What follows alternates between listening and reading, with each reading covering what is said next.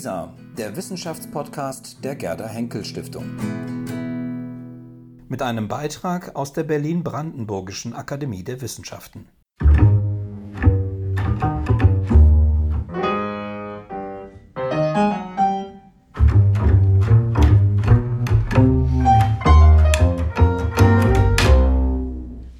Ein akademisches Viertel mit. Herzlich willkommen zum Podcast der Berlin-Brandenburgischen Akademie der Wissenschaften und ihres Jahresthemas 2019-20 Naturgemälde.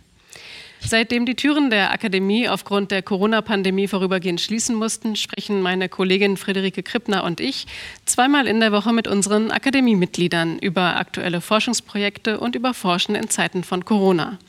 Mein Name ist Ann-Christine Boley. Ich leite das Referat für Presse- und Öffentlichkeitsarbeit der Akademie und treffe heute Andreas Diefenbach.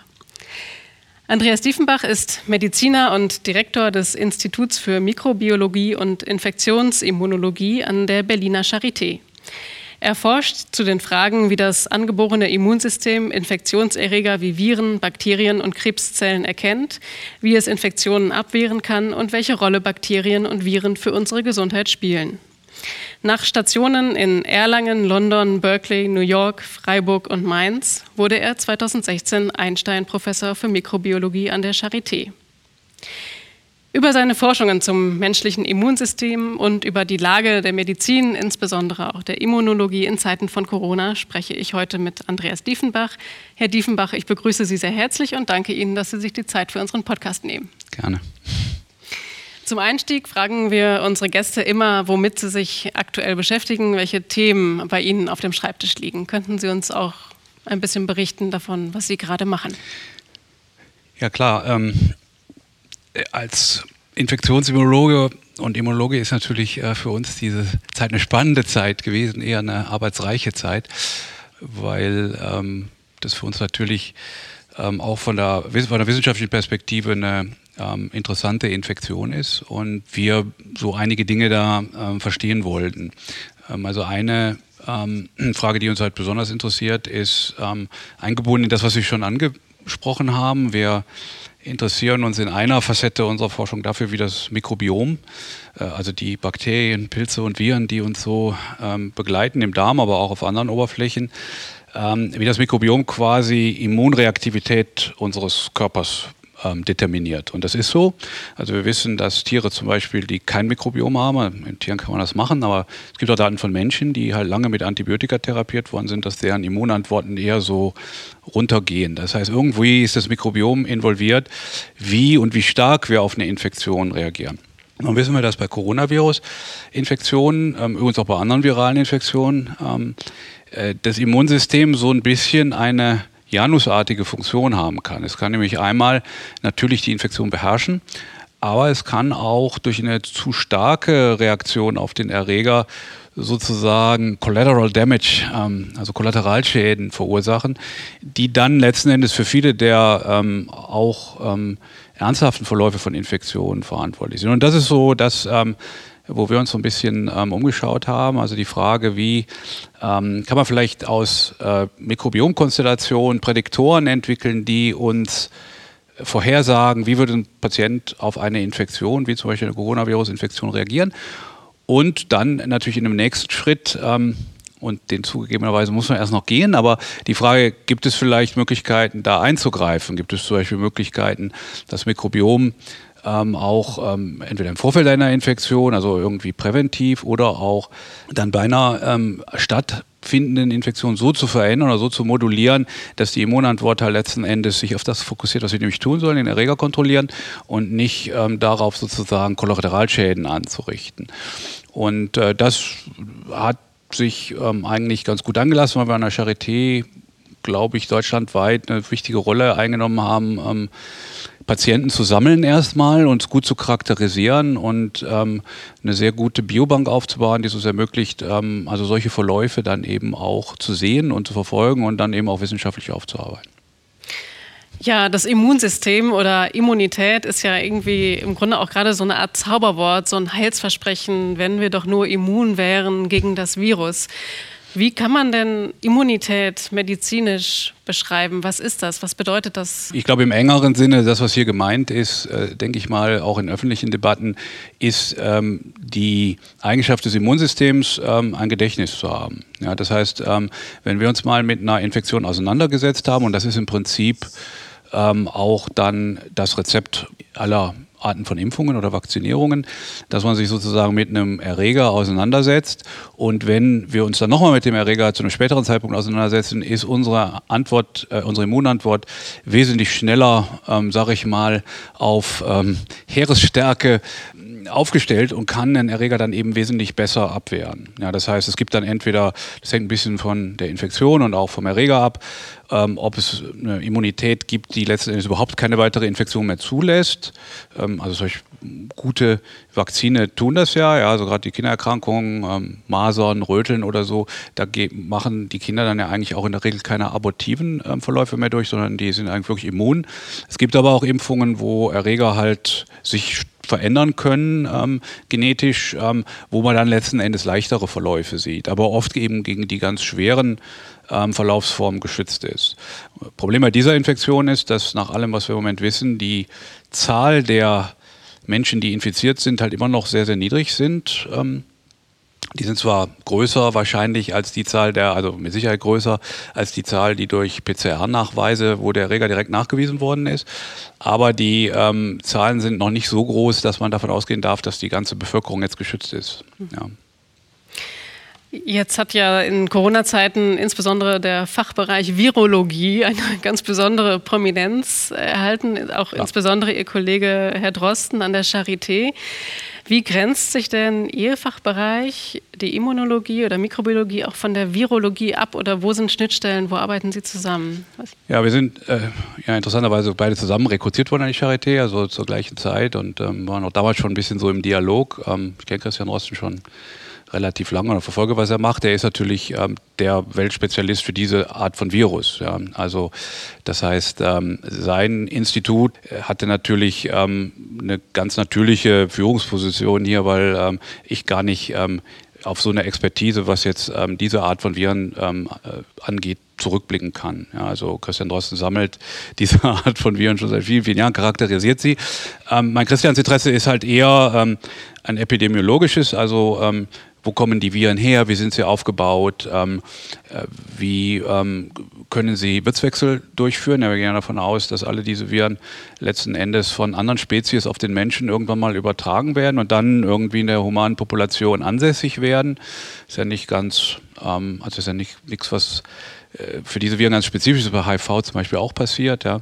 Und ich denke, diese Dinge ähm, untersucht Christian Drosten. Wir sind eher ein Labor, die eher so, sage ich mal, doch im Discovery Science Bereich, wie man das gerne nennt, also im Grundlagenforschungsbereich äh, tätig sind und verstehen wollen, wie funktionieren Immunantworten. Und äh, wir benutzen eigentlich eher, sage ich jetzt mal, basale, genetisch traktierbare Modelle von Infektionen, also sprich Tiermodelle, die man halt dekonstruieren und wieder zusammenfügen kann, wo man letzten Endes mechanistische Zusammenhänge verstehen kann. Humane Studien führen wir in unserem Labor gar nicht so viel durch, ähm, aber wir ähm, haben uns jetzt gerade in diesem Fall ähm, dann doch auch dafür interessiert. Wir sind beide auch Fachbereichsdirektoren bei Labor Berlin, wo ähm, die Virusdiagnostik ja gemacht wird. Ähm, und da gibt es auch Überlappungen und Schnittstellen. Ich glaube, es ist ein sehr kollegiales Verhältnis. In der Forschung machen wir sehr grundsätzlich sehr unterschiedliche Dinge. In diesem Fall ist das mal eine Gelegenheit gewesen, Dinge ein bisschen zusammenzutun. Wie müssen wir uns denn jetzt so die letzten Monate bei Ihnen ganz praktisch vorstellen? Haben Sie und Ihre Kollegen rund um die Uhr gearbeitet? Hatten Sie massive Einschränkungen? Ja, also es war klar eine Herausforderung, ungewöhnliche Zeiten. Ähm, an der Charité hatten wir ja die Situation, dass wir Forschung nicht sozusagen völlig einstellen mussten, sondern wir waren, ähm, wir durften unter einer gewissen, es gab eine definierte Anzahl von Ausnahmen, unter denen wir weiterarbeiten konnten. Eine Ausnahme war, wenn man ähm, Coronavirus-Forschung macht zum Beispiel. Ähm, aber es gab eben auch andere Ausnahmen, wie wenn man äh, Manuskripte in Revision hat, wo es normalerweise Deadlines gibt, ähm, dass man diese Arbeiten dann eben noch zu Ende führen darf. Meine, man muss sich vorstellen, wir sind ja Drittmittel gefördert sehr stark. Das heißt, äh, wenn da schon ein Doktorand tätig ist an solchen Projekten, ähm, solche Projekte dann ganz stillzulegen, äh, hat natürlich gewisse härten, vor allen Dingen für die Mitarbeiter, weil ähm, die Geld, also die Drittmittelgeber, ich gehe mal davon aus, dass sie uns nicht dann drei, vier, fünf, sechs Monate mehr Förderdauer geben, sondern ähm, das heißt, Projekte müssen dann irgendwann doch fertig werden, sodass natürlich da auch ähm, in der Mitarbeiterschaft der Wille da war, weiterzuarbeiten. Das haben wir auch mit vermindertem Schub machen können. Also Coronavirus ist so ein bisschen mit in unseren Forschungsmittelpunkt geraten. Ähm, aber ich glaube, ähm, da, da, waren bestimmt andere Bereiche wesentlich stärker betroffen. Für uns hat sich das, so das tägliche Leben gar nicht so stark verändert. Und dadurch, dass wir auch in Labor Berlin zuständig sind, ähm, also sprich in der Diagnostik weiter verantwortlich waren, ähm, der Bereich ist ja ganz normal weitergelaufen, musste auch normal mhm. weiterlaufen. Wie schätzen Sie denn die Aufmerksamkeit insgesamt ein, die jetzt der Medizin gerade zuteil wird und auch Ihren Fachbereichen? Wird da viel rausspringen für Sie jetzt auch in den nächsten Jahren? Äh, werden Sie sich sehr stark auf bestimmte Bereiche der Forschung konzentrieren zum Corona? Ja, ich freue mich, dass Sie die Frage so stellen, weil genau so versuche ich es gerade nicht zu sehen. Ja, also ich glaube, ähm, ich glaube, das darf man ja schon auch mal sagen, diese Zeit hat natürlich auch ähm, relativ viel Opportunismus geschürt von, sag ich mal, Kollegen, die eigentlich noch nie was mit einer Infektion zu tun haben, die jetzt dann auch Infektionsforscher geworden sind, was ähm, und jetzt, wenn man das gesamtgesellschaftliche Problem und das gesamtgesundheitsökonomische Problem anschaut, ist es ja auch vielleicht ganz gut, wenn sich viele Menschen damit befassen. Aber ähm, ich glaube, wir haben schon versucht, ähm, noch ein bisschen ehrlich zu uns selber zu sein, die Dinge, die wir gut können. Ähm, ich glaube, da können wir was zu beitragen. Äh, auch in der Forschung. Ich habe mich jetzt nicht so sehr gefragt, was äh, wird uns das dazu bringen, viel Drittmittel zu bekommen in den nächsten Jahren? Ähm, ja, vielleicht. Ähm, auf der anderen Seite glaube ich, werde ich, also unseren Forschungsschwerpunkt, der wird sich sicherlich nicht jetzt Richtung Coronavirus dauerhaft verändern. Das äh, kann ich auch mit Sicherheit sagen. Ähm, ich denke, das war jetzt interessant für uns, das mal anzuschauen. Ähm, und da sind noch ein paar interessante Dinge, die man äh, da erkennen kann. Aber ich glaube, ähm, wir werden schon eher die Dinge weitermachen, die wir auch vorher ähm, gemacht haben und äh, wo wir auch richtig wo wir ganz gut sind und die wir auch ähm, äh, wo wir auch, glaube ich, wirklich gut und substanziell zu beitragen können.